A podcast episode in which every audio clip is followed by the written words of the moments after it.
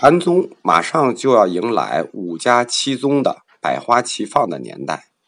如果前面课程里的历史人物和概念没理清楚，后面可能就会更乱。因为我们的课每堂都比较长，然后里面的知识点又很多，所以它肯定不会像鸡汤那么有营养和容易吸收。从播放量看呢，最后这几课只有几百的收听量，所以我们就先暂时等一等没追上进度的同学，过一两周再更新。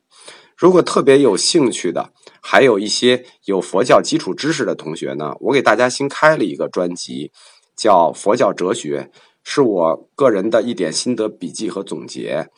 嗯，水平有限，愿意听的呢可以自己找一下。